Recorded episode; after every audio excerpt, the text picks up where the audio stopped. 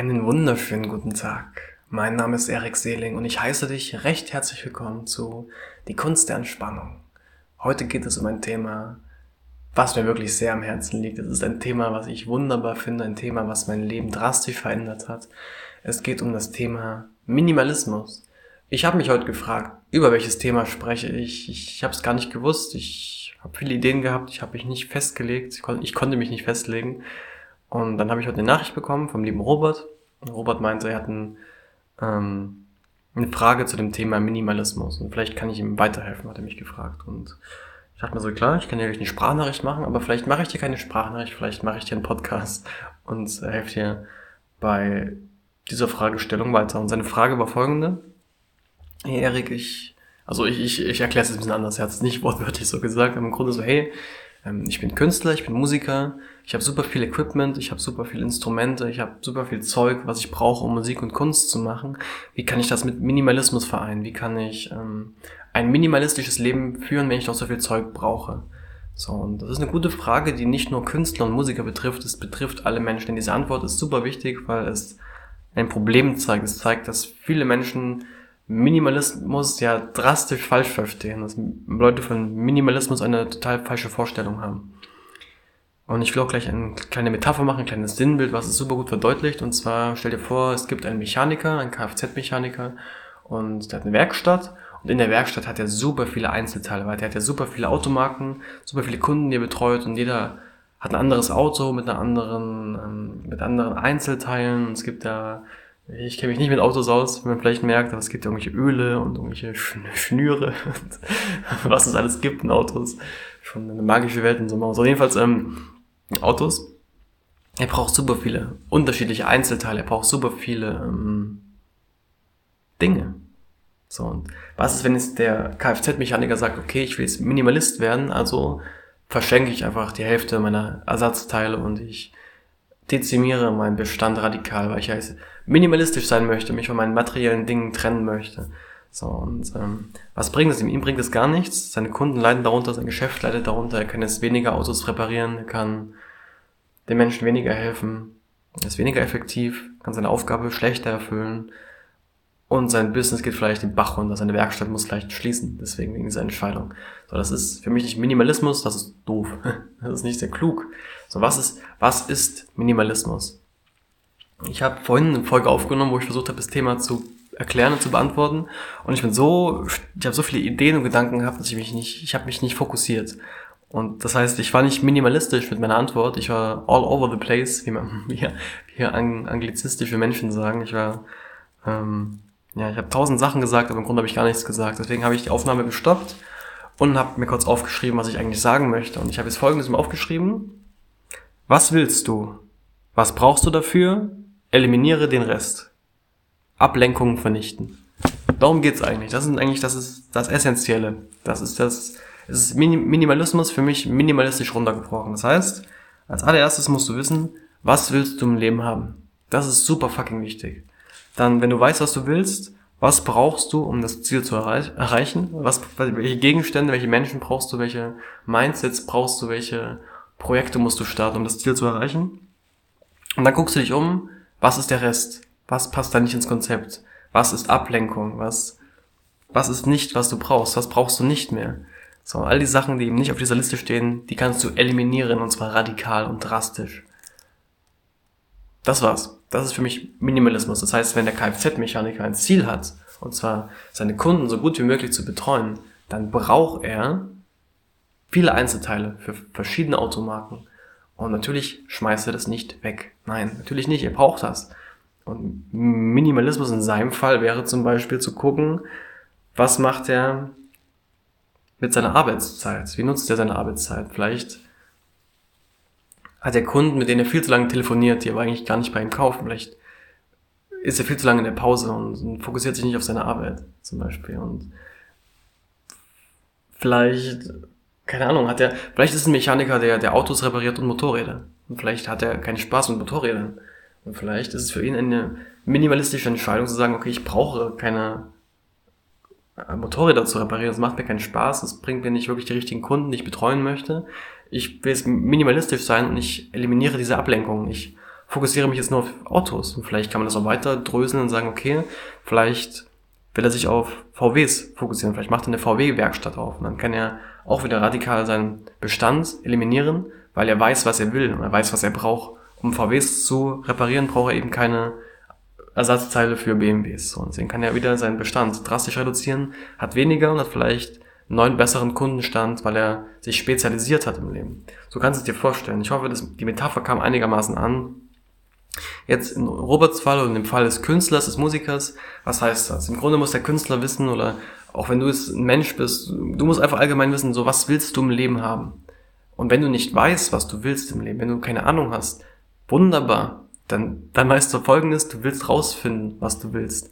Das ist das, was du willst. Du willst wissen, was du willst im Leben. Das ist ein großes Ziel. Das heißt, wenn du orientierungslos bist im Leben, wenn du nicht weißt, wohin mit dir, perfekt. Du hast deine Aufgabe gefunden. Deine Aufgabe ist es, rauszufinden, was du willst.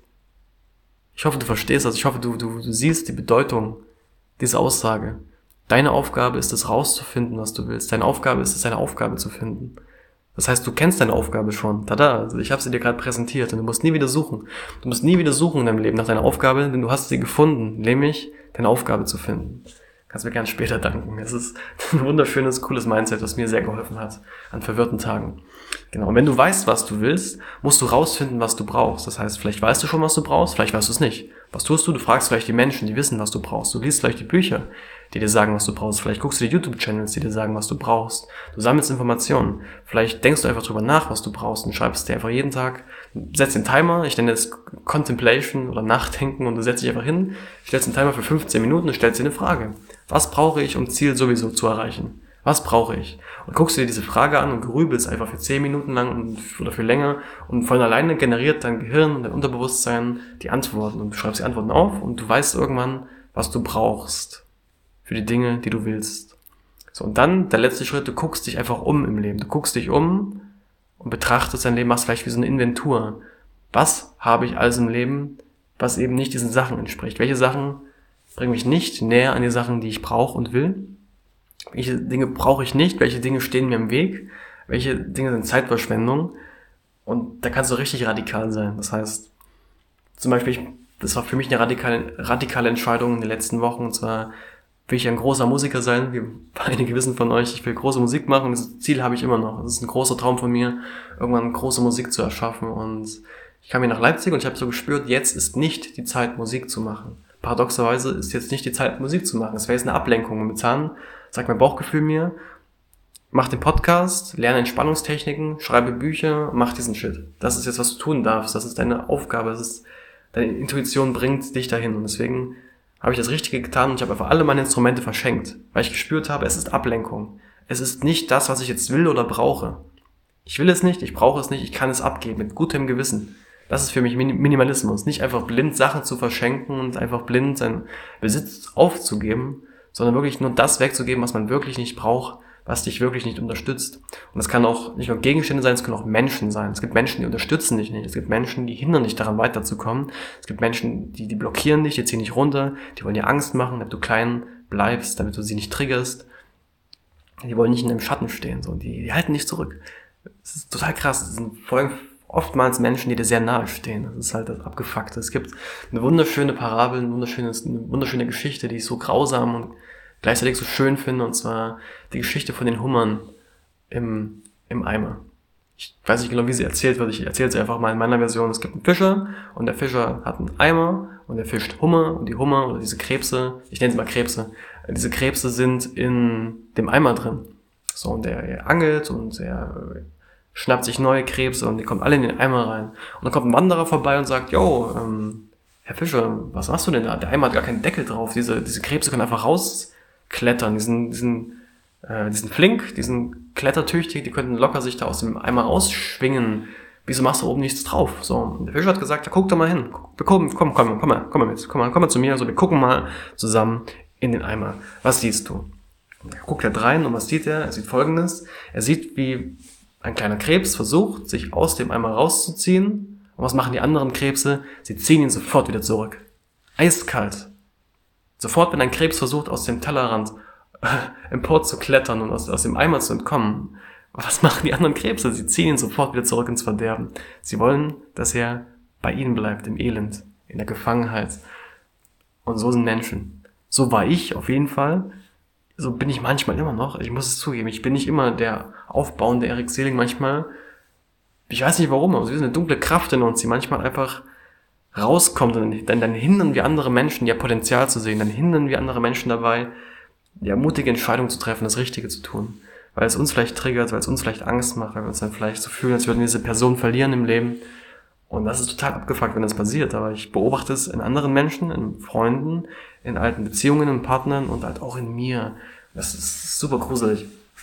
Und ja, wenn du Menschen hast in deinem Leben, die eben genau das tun, so kleine Krebse, die dich zurückziehen, wenn du versuchst aus dem, aus dem Eimer zu entkommen, genau diese Menschen darfst du eliminieren. Jetzt nicht wortwörtlich, sollst sie nicht umbringen, aber du kannst sie aus dem Leben eliminieren, indem du den Kontakt entweder wirklich abbrichst oder halt wirklich reduzierst. Und ich musste das ein Glück nie machen, weil ich nicht viele Freunde hatte. Juhu.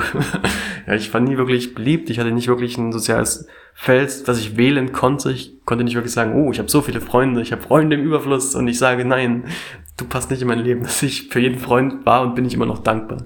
Also das habe ich jetzt nicht, aber es gibt sicher viele Menschen, die haben das. Die haben so viele Freunde und so viele soziale Kontakte und nicht jeder Freund ist wirklich aufbauend, gewinnbringend und ja, und hilft dir und gibt dir Liebe und gibt dir genau das Gegenteil.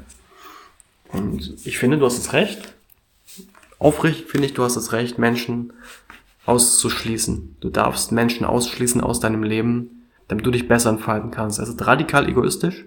Ich, ich nenne es ethisch korrekten Egoismus, denn du tust das, was richtig für dich ist.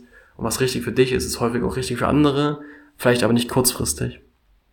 Eine Beziehung zu beenden, die toxisch ist, kann vielleicht dem Partner erstmal verstören und traurig machen und verwirrt machen und er wird dich hassen dafür. Aber langfristig denke ich, ist es für beide eine gute Entscheidung. Wir sehen aber beide oder vielleicht der eine erst irgendwann, ja, nach ein paar Jahren oder vielleicht auch nie. Nee, es ändert aber nichts an dem Fakt, dass es die richtige Entscheidung war, manchmal eben solche, ja, Vorwärtsbewegungen zu machen im Leben. Um sich selbst als Mensch zu pushen, um glücklicher zu werden, um liebevoller zu werden, um mutiger zu werden, mehr das Richtige zu, zu tun um auch im Endeffekt dadurch anderen Menschen mehr zu helfen, mehr zu inspirieren, mehr zu geben und die Welt Stück für Stück zu transformieren. Und das kannst du zum Beispiel tun, also das ist nur ein Weg, äh, wenn du den ja, minimalistischen Weg gehst. Und ich liebe es, den minimalistischen Weg zu gehen, weil es mich so beruhigt. Ich finde es super beruhigend, Ablenkungen zu reduzieren. Ich bin an sich ein super verwirrter und abgelenkter Mensch und wenn ich einfach keine Sachen mehr, ich, wenn ich keine Sachen mehr in meinem Zimmer habe, die mich ablenken würden, so, wenn ich 50 Bücher in meinem Zimmer habe, dann bin ich komplett immer äh, fokussiert darauf, was ich lesen könnte und was ich bald lesen werde und ich bin total gehypt, aber im Grunde lese ich nichts. Jetzt habe ich drei Bücher und ich lese sie einfach durch und immer und immer wieder, bis ich sie nicht mehr brauche. Und wenn ich jetzt lesen möchte, ich habe genau das hier im Zimmer, was ich lese. Wenn ich irgendein Buch habe, was ich nicht lesen möchte oder nicht lesen will in den nächsten Monaten, kommt das sofort weg. Wird verschenkt, wird keine Ahnung, wo es landet, aber es landet nicht in meinem Zimmer denn es lenkt mich ab. Wenn ich keine Musik machen möchte für die nächsten Monate, kommen die Musikinstrumente weg. Wenn ich Kleidung habe, die ich nicht trage, die Kleidung kommt weg. Wenn ich Ihr wisst, was ich meine. Ich muss, nicht, ich muss es nicht ausführen. Ich denke, du hast verstanden. Du hast hoffentlich verinnerlicht, was ich dir sagen möchte. Deswegen, ich wiederhole es einfach nochmal. Was willst du im Leben? Mach's, mach's dir ganz konkret. Schreib's dir auf. Wenn, wenn du es nicht weißt, dann ist das deine Aufgabe. Finde raus, was du willst. Und dann, was brauchst du, um das Ziel zu erreichen? Angenommen, du weißt nicht, was du willst. Was brauchst du, um rauszufinden, was du willst?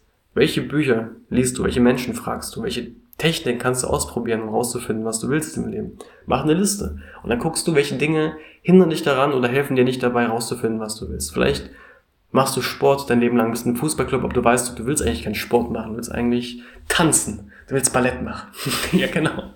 Dann weißt du genau, so Fußball ist nicht mehr dein, dein Ding. Das heißt, du kannst es radikal aus deinem Leben eliminieren. Fußball kostet deine, es kostet dich so viel Zeit und es ist einfach nicht